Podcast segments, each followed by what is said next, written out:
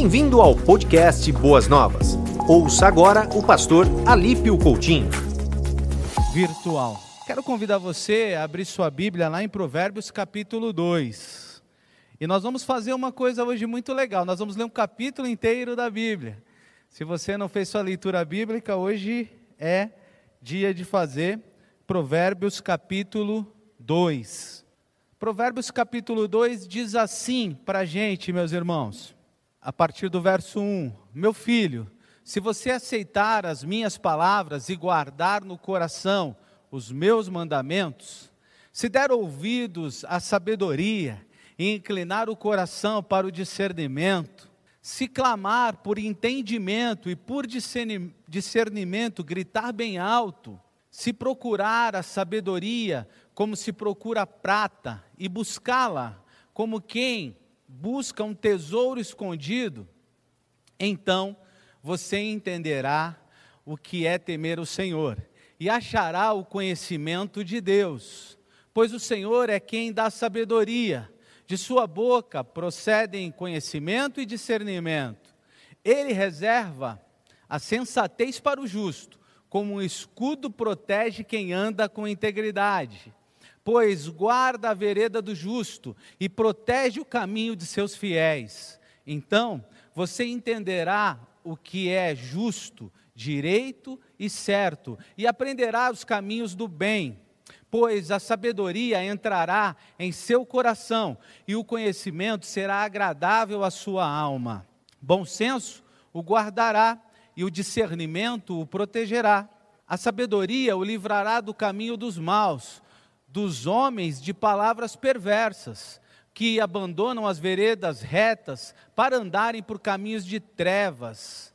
Tem prazer em fazer o mal, exultam com maldade, com a maldade dos perversos, andam por veredas tortuosas e no caminho se extraviam. Ela também o livrará de sua da mulher imoral, da pervertida que seduz com suas palavras, que abandona aquele que desde a juventude foi seu companheiro e ignora a aliança que fez diante de Deus. A mulher imoral se dirige para a morte, que é a sua casa e os seus caminhos levam às sombras.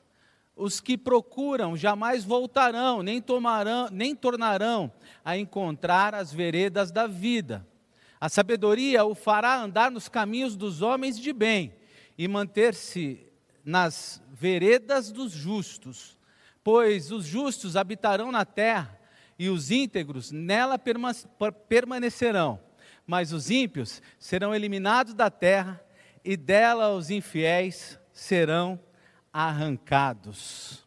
Muito bom, irmãos, podermos é, estar no livro de Provérbios e, é, de fato, estar contextualizado no livro de Provérbios não é muito fácil, porque o Provérbios é um livro de sabedoria, de grande sabedoria, e que traz. Uh, breves afirmações, breves verdades é, em cada capítulo.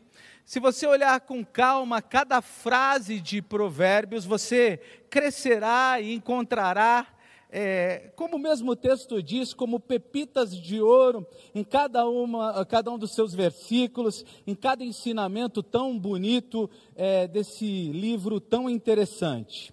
Ah, se a gente fosse fazer um resumo, sei lá, um tema para o livro de Provérbios, talvez seria uh, como ter uma vida pautada por princípios e sabedoria divina. Talvez esse fosse aí um tema. Porque suas mensagens é, são eternas, irmãos. Provérbios nunca se desatualizará, não, não ficou no passado e seus princípios é, devem e podem nos acompanhar até os dias de hoje. E uma ideia é, que permeia todo o livro, a ideia principal aí foi pregada a semana passada pelo pastor Kleber. O pastor Kleber nos trouxe aí a ideia central desse livro, é que o temor do Senhor é o princípio, é o início, é o começo da sabedoria, que está lá no capítulo 1, versículo 7. O livro de Provérbio é para ser lido e praticado. muitos cristãos ao longo dos anos, eles leem todo dia um capítulo de Provérbios, além de sua leitura diária.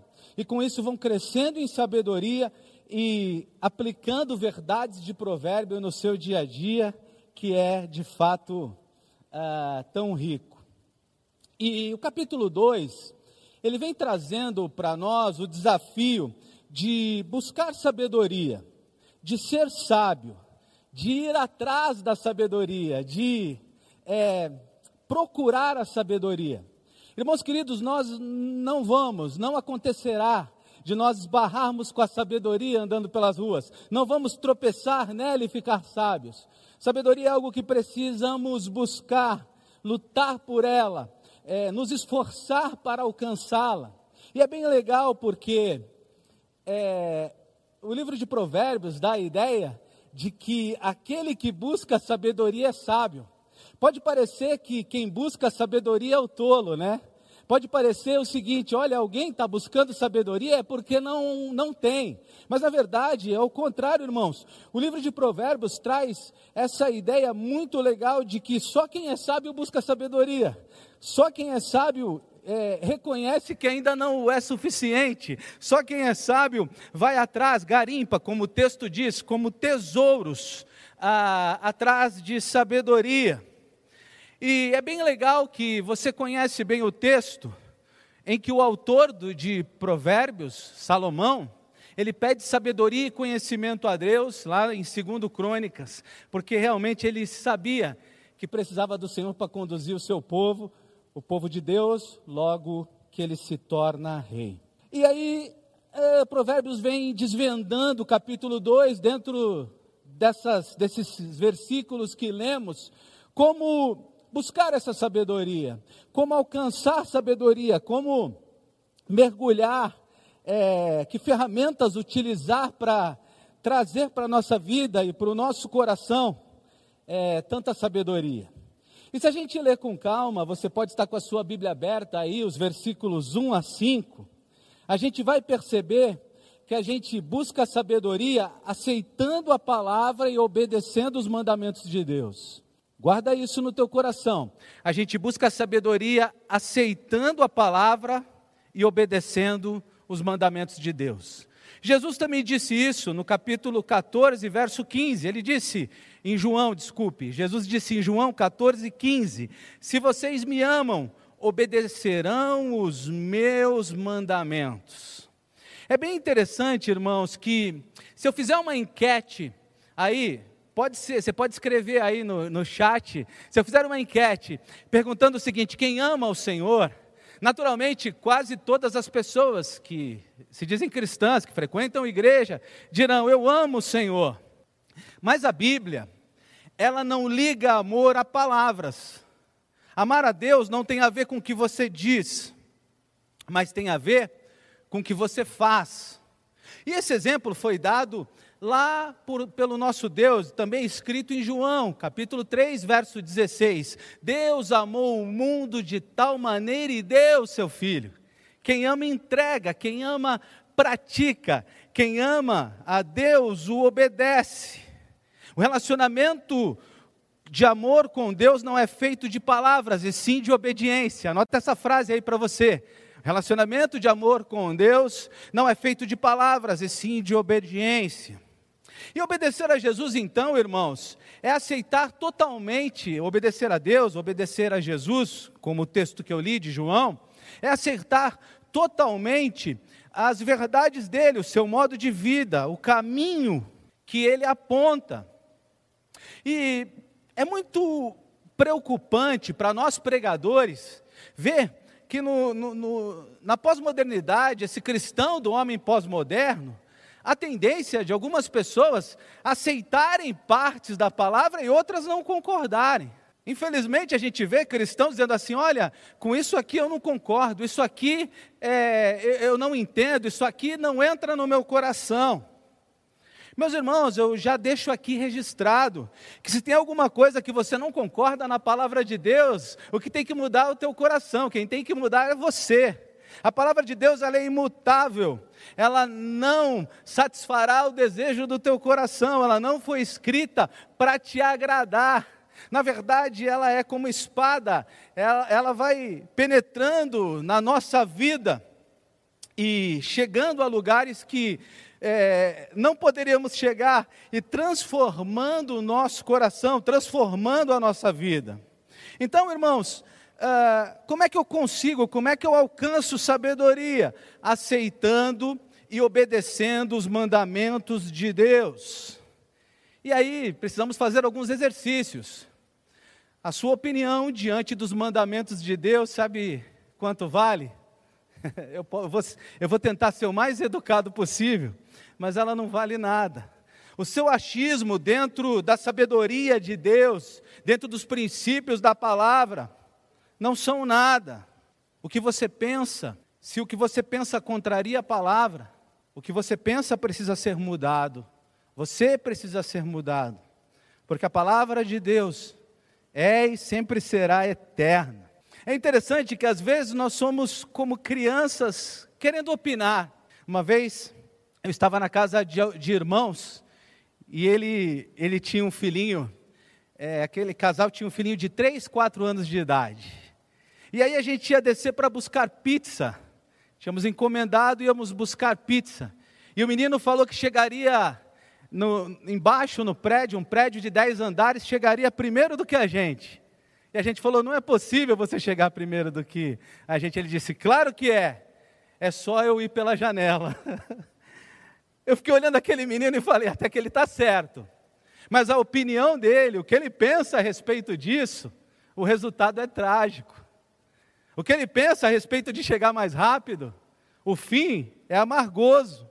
E é mais ou menos como a gente às vezes, tentando com a nossa vã sabedoria, pequena sabedoria, é, opinar, é, colocar em prática na nossa vida a, a, a, os nossos pensamentos e argumentações que às vezes não estão conectados com a palavra. Então, ser sábio talvez seja dizer só sei que nada sei, vou buscar na palavra conhecimento. Ser sábio talvez seja dar alguns passos para trás e reconhecer o quão limitados somos e buscar respostas sempre na palavra do nosso Deus. E é importante, irmãos, aceitar a palavra e eu disse obedecer a palavra. E a obediência ela traz é, resultados extraordinários que às vezes ao obedecer nem percebemos. Mas, por exemplo, a obediência nos afasta do pecado e de suas consequências. A obediência não só nos afasta de desagradar a Deus, de ofender a Deus, mas ela afasta de consequências trágicas que podem acontecer comigo e com você em meio aos nossos pecados. Irmãos, quantas pessoas nos gabinetes, nas conversas, choram amargamente, é, totalmente entristecidas por situações, por, por, por uh, decisões, por ações que tiveram, e sabem que não tem mais como voltar atrás. Com certeza eu conheço muitas pessoas, talvez você que está nos assistindo esteja entre elas, que se pudesse entrar numa máquina do tempo, voltar lá atrás e mudar ações, mudar decisões, fazer coisas diferentes, eu tenho certeza que talvez você fizesse isso se fosse possível. É verdade que todos os nossos pecados são passíveis de perdão. É verdade que se você já se arrependeu dos seus pecados, Deus já te perdoou, isso é verdade. Mas também é verdade que às vezes a consequência dos nossos pecados nos acompanhará por muito tempo. Quando a gente atende casais em dificuldade, por exemplo, por questão de traição, a primeira coisa que a gente diz para aquele que traiu é o seguinte: você destruiu com uma atitude, nós temos que tirar o entulho agora e reconstruir. Irmãos, tirar o entulho Formar toda a base e reconstruir não é fácil. E a obediência é importante porque ela nos livra dessas coisas. Eu me lembro a história do meu amigo Assis. Ele era um pouco mais velho do que eu. ele uns 19 anos e eu 15, 16, mas eu saía já com os mais velhos, quando muito garoto ainda, quando adolescente. E o Assis, ele corria muito com o carro, e de moto nem se fala.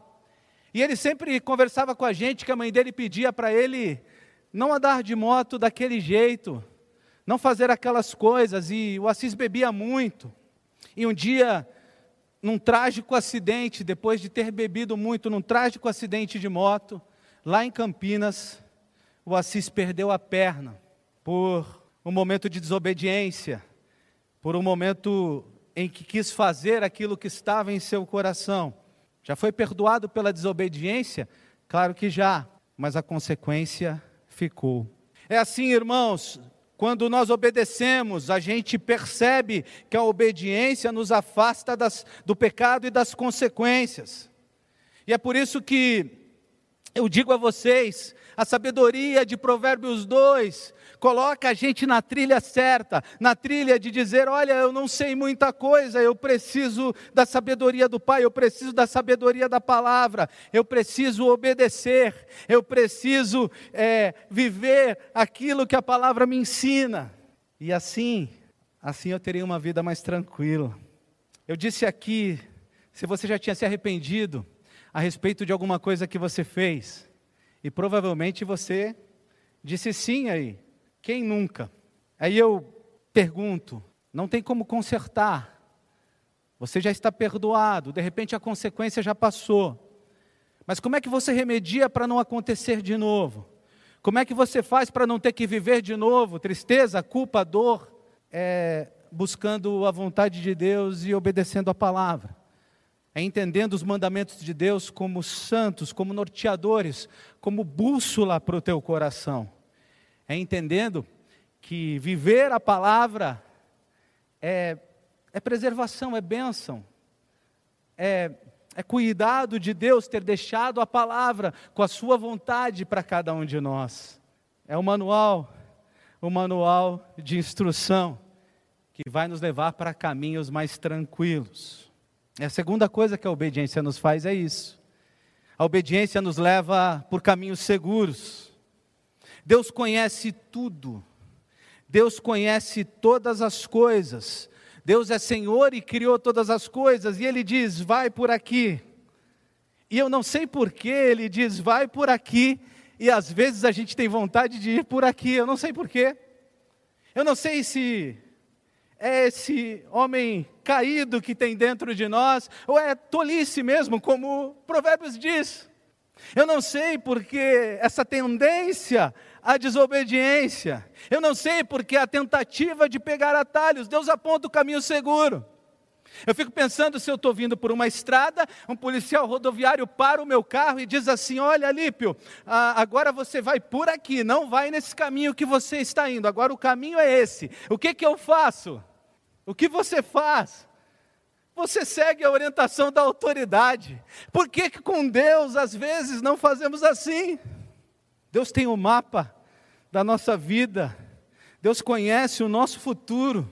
Para que assumir riscos de caminhos tortuosos? É engraçado como em tudo na vida tentamos buscar segurança. Quem tem seguro de vida aí? Levanta a mão. Não dá para levantar a mão no chat, né? Levanta a mão aí em casa, eu vou me sentir acompanhado por você. Quem já fez seguro de carro? Quem tentou morar no lugar mais seguro? Quem desviou de uma rua insegura? Mas é fato também que às vezes a gente esquece da segurança de viver a palavra de Deus. A gente esquece da segurança de estar debaixo de obediência. A gente esquece uma coisa que eu vou falar agora, hein? Que você já sabe, mas eu vou falar. Se você desobedece, uma certeza você tem, vai dar errado. A desobediência sempre, sempre vai gerar consequência. Por isso, então, aceitar e obedecer a palavra de Deus é o caminho apontado pelo autor de Provérbios. Por quê? Porque ele tinha, e eu e você temos também a certeza, de que Deus é fonte de toda sabedoria, de que Deus é fonte de tudo, na verdade, e conhece tudo. O versículo 6 que nós acabamos de ler diz assim: Porque o Senhor dá sabedoria, e da sua boca vem o conhecimento e o entendimento. Sabe, irmãos, a gente precisa acreditar que só há uma fonte de sabedoria, e precisamos mergulhar nessa fonte, buscar essa fonte, precisamos é, acreditar que a nossa sabedoria é extremamente irrelevante diante da sabedoria de Deus. Jeremias escreve algo extraordinário no capítulo 2, versículo 13. Ele diz assim: O meu povo cometeu dois crimes. Eles me abandonaram a mim, a fonte de água viva. Nós poderíamos dizer aqui a fonte de sabedoria. E cavaram as suas próprias cisternas, cisternas rachadas, que não retém água.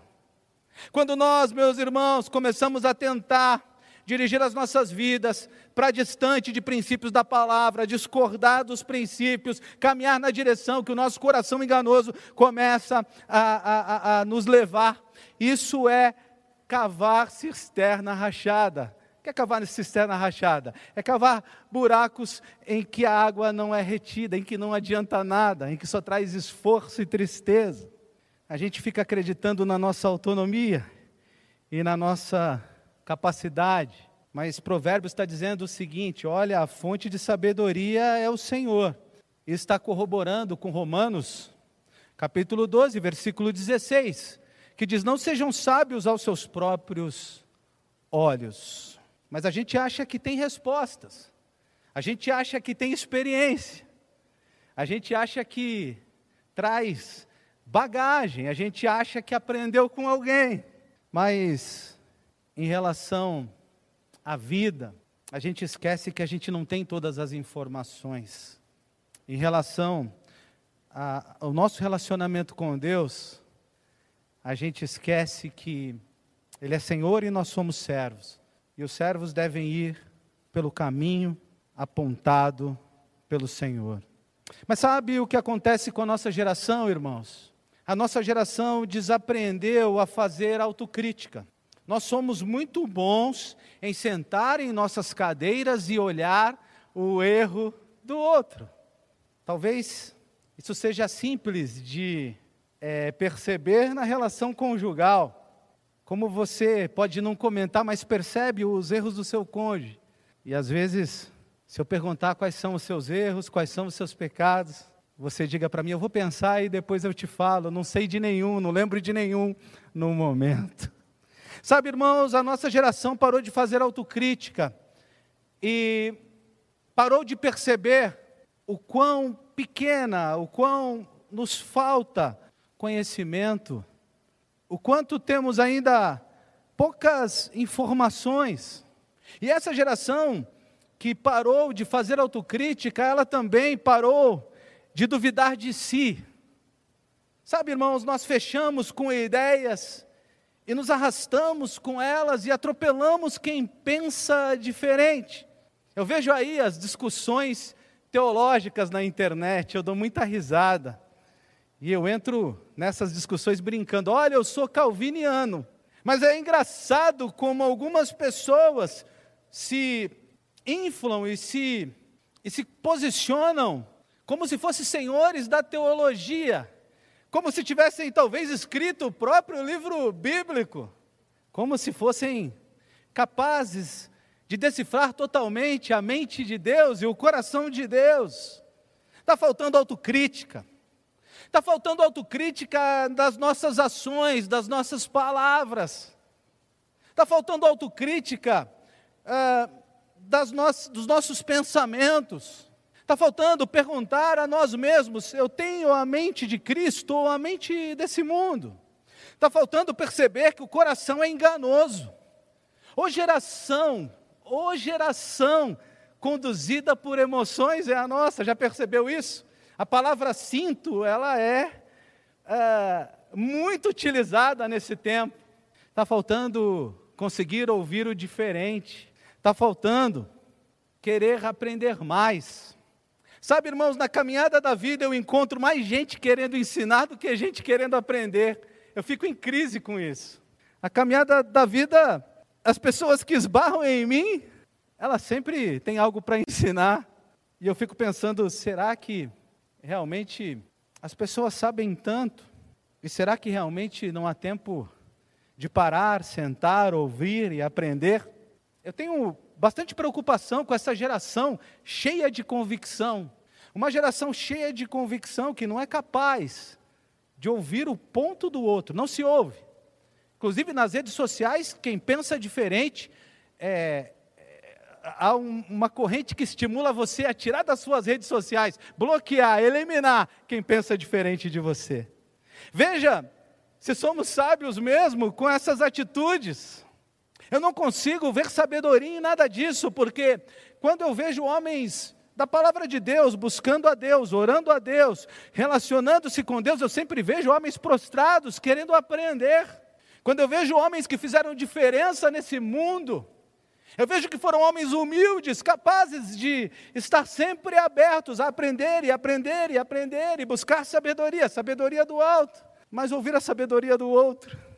E aí eu fico pensando, com tantas correntes, em que sabedoria eu estou fundamentado e quais princípios de sabedoria eu tenho transmitido? Duas perguntas fortes para nós. E sabe, irmãos, Provérbios capítulo 2, já no seu final, começa a falar como a gente vai lidar com as más influências e as más companhias? O final desse capítulo 2 começa a nos posicionar em como lidar com pessoas que não querem Deus e que não têm nada de Deus. Antes disso, os versículos 7 e 8 dizem que sabedoria é o escudo, versículo 7, e o versículo 8 diz que ela dá a direção. E de fato, a sabedoria ela nos livra das armadilhas das más companhias. Ela nos livra da má influência, é verdade. Ela fundamenta a nossa vida na verdade do Evangelho, nas verdades da palavra.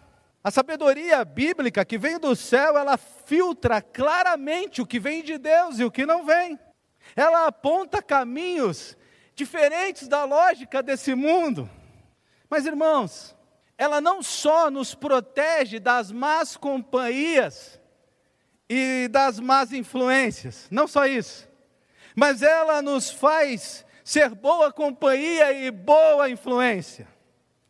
A gente pode, por exemplo, fazer como no Salmo 1. A gente pode não sentar na roda do escarnecedor. Excelente. Mas a gente pode influenciar o escarnecedor. A gente pode nos afastar do homem mau. Mas a nossa vida pode ser testemunho para a conversão do homem mau. O capítulo 2 de Provérbios, ela diz que aquele que mergulha na sabedoria, ele não só não é mais alguém influenciável e dirigido pela má influência e pela má companhia, mas ele pode e deve ser alguém que é boa influência e boa companhia. Irmãos, eu me lembro que a minha família na infância, na minha infância, ainda não ia na igreja. O meu pai, princípios cristãos, fundamentados ali, criado pela minha avó, mas a minha família não ia na igreja. Mas como era comum, senhoras me parar na rua e dizer assim: por favor, Júnior, lá eu era o Júnior, eu sou o Alípio Júnior. Júnior, por favor, ande com meu filho. Por favor, olha, fique amigo do meu filho. Eu vejo em você características que gostaria de ver nele. E sabe, irmãos, eu acho que a sabedoria, ela não serve apenas para nos proteger, mas ela serve para nos ajudar, para nos fazer luz da terra, para nos fazer sal da terra, desculpe, luz do mundo. As más companhias e as más influências tentam incutir coisas em nós que não tem nada a ver com Deus. Mas nós podemos revidar, incutir no coração dessas pessoas coisas que tenham a ver com o reino de Deus. Eu tinha um tio muito briguento, meu tio José, homem bravo.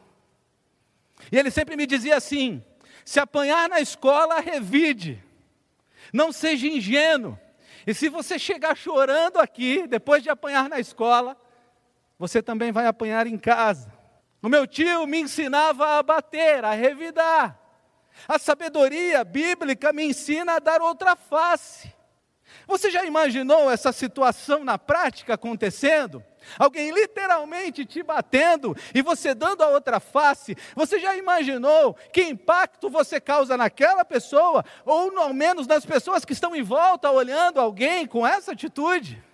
Você deve ouvir por aí: se alguém te odeia ou te faz mal, revide, defenda-se. A sabedoria bíblica diz: ame o teu inimigo. A sabedoria bíblica diz que a justiça vem de Deus.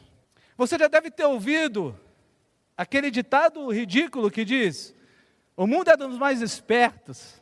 Quando eu era garoto, encontrava uma caneta em algum lugar, tinha aquela frase da escola: achado não é roubado.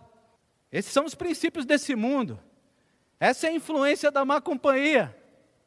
Mas aí vem a sabedoria e diz: dê a capa e dê a túnica. Se alguém te pedir a capa, dê também a túnica. Ou seja, não só não pegue o que é do outro, não só o mundo é dos mais espertos, mas entregue o que é seu.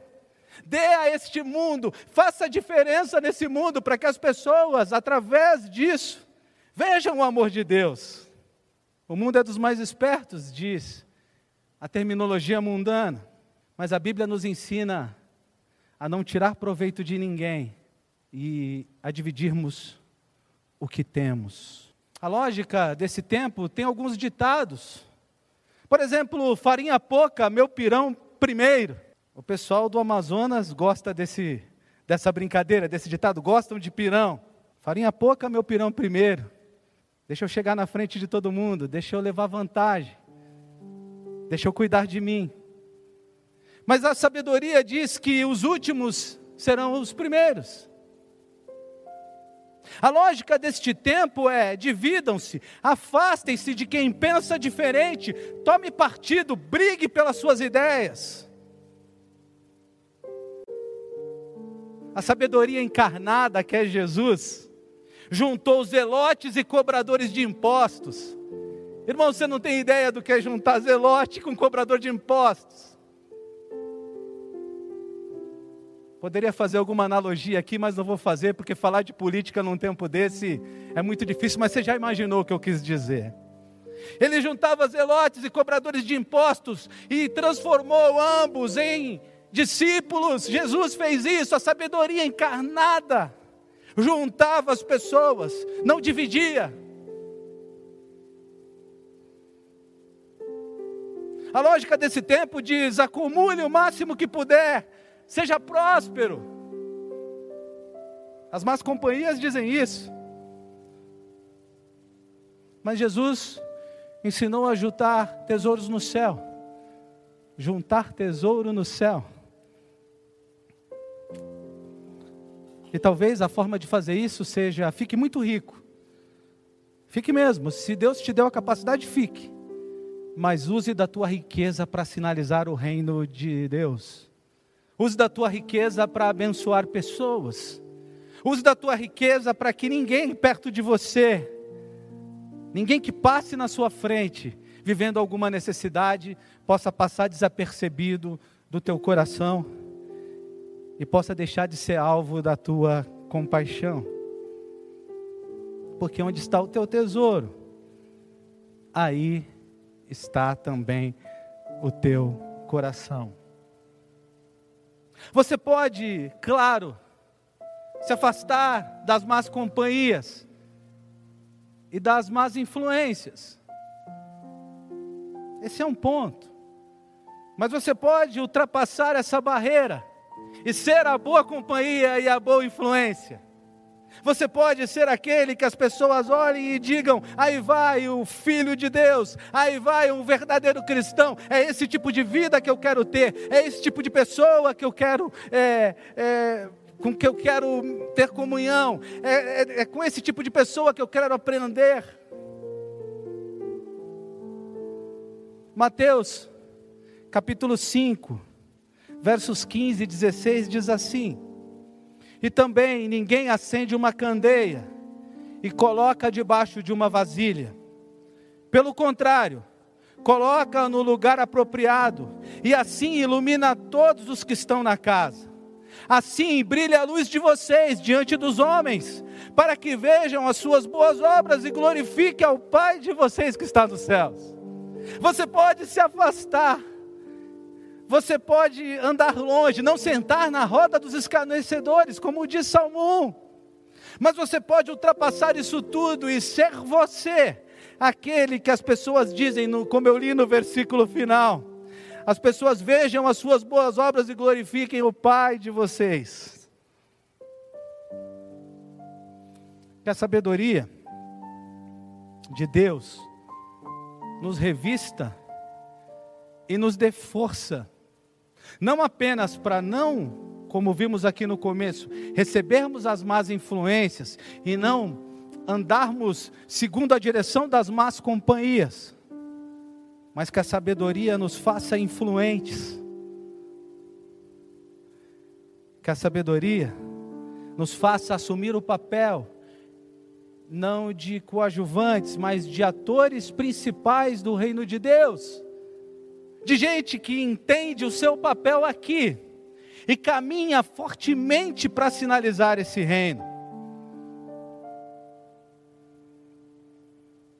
Que possamos não fugir das más companhias, mas ser as boas companhias. Que possamos não ter medo das más influências, porque estamos fundamentados na sabedoria de Deus e ser a boa influência. Porque foi assim que a má companhia Saulo, a má companhia Saulo foi tocada por Deus e pela igreja e virou influência do evangelho. Foi assim que a má companhia Maria Madalena foi ganha. Foi assim que os filhos do trovão, Tiago e João, foram tocados.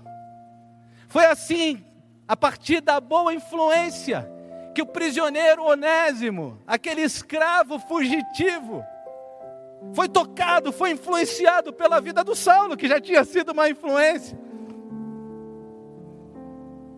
E pôde e pôde ser salvo. E virou discípulo de Jesus. É por isso, irmãos, que eu não acredito eu não acredito que ninguém neste mundo esteja totalmente perdido. Eu não acredito que possa ter alguém que não tenha mais jeito. Eu não acredito na tese de bandido bom é bandido morto. Bandido bom é bandido salvo. Bandido que foi influenciado por gente que teve coragem de pregar o evangelho para ele, dar testemunho para ele, amá-lo, e encontrá-lo lá na eternidade. Por isso, eu não sei você, mas eu já decidi. Quando eu leio Provérbios capítulo 2, eu decido andar com a sabedoria e ser influência para as más companhias. Eu decido salgar eu decido iluminar, eu decido que a minha vida, a minha vida precisa refletir o Cristo que eu sirvo, e aquilo que eu vivo, falo, faço, precisa mover pessoas a amar Jesus da mesma forma que eu amo. Você quer caminhar comigo nessa direção? Você quer fazer a decisão de ser boa companhia e boa influência? Se sim, baixa a tua cabeça aí e vamos orar. Vamos pedir ao Senhor que nos abençoe e que nos ajude a alcançar esse objetivo. Obrigado, Senhor, pela oportunidade de refletir sobre a tua palavra. Pai, É verdade que o Senhor é fonte de toda a sabedoria e é no Senhor que nós estamos buscando tal sabedoria, é no Senhor que buscamos o nosso crescimento, admitimos que a nossa sabedoria é limitada e que precisamos da tua palavra, do Senhor, das tuas diretrizes para vivermos corretamente, para fazermos a tua vontade. Mas, Pai, com a, nossa, com a tua sabedoria em nosso coração, nos ajude a sermos a sabedoria para alguém, a influência para alguém. Nos ajude, Pai, a abençoar pessoas. Nos ajude que através das nossas vidas, o teu nome seja glorificado, pessoas sejam tocadas, a boa influência do teu reino chegue onde pisar a planta dos nossos pés, desde o nosso lar até os lugares mais distantes. Abençoa, Pai, a vida dos meus irmãos. Abençoa a minha vida. E nos ajude. É o que eu peço e agradeço no nome de Jesus. Amém. Você ouviu o podcast Boas Novas. Se você quer saber mais sobre a nossa igreja, nos siga no Instagram, arroba Igreja Boas Novas e nos siga também no nosso podcast.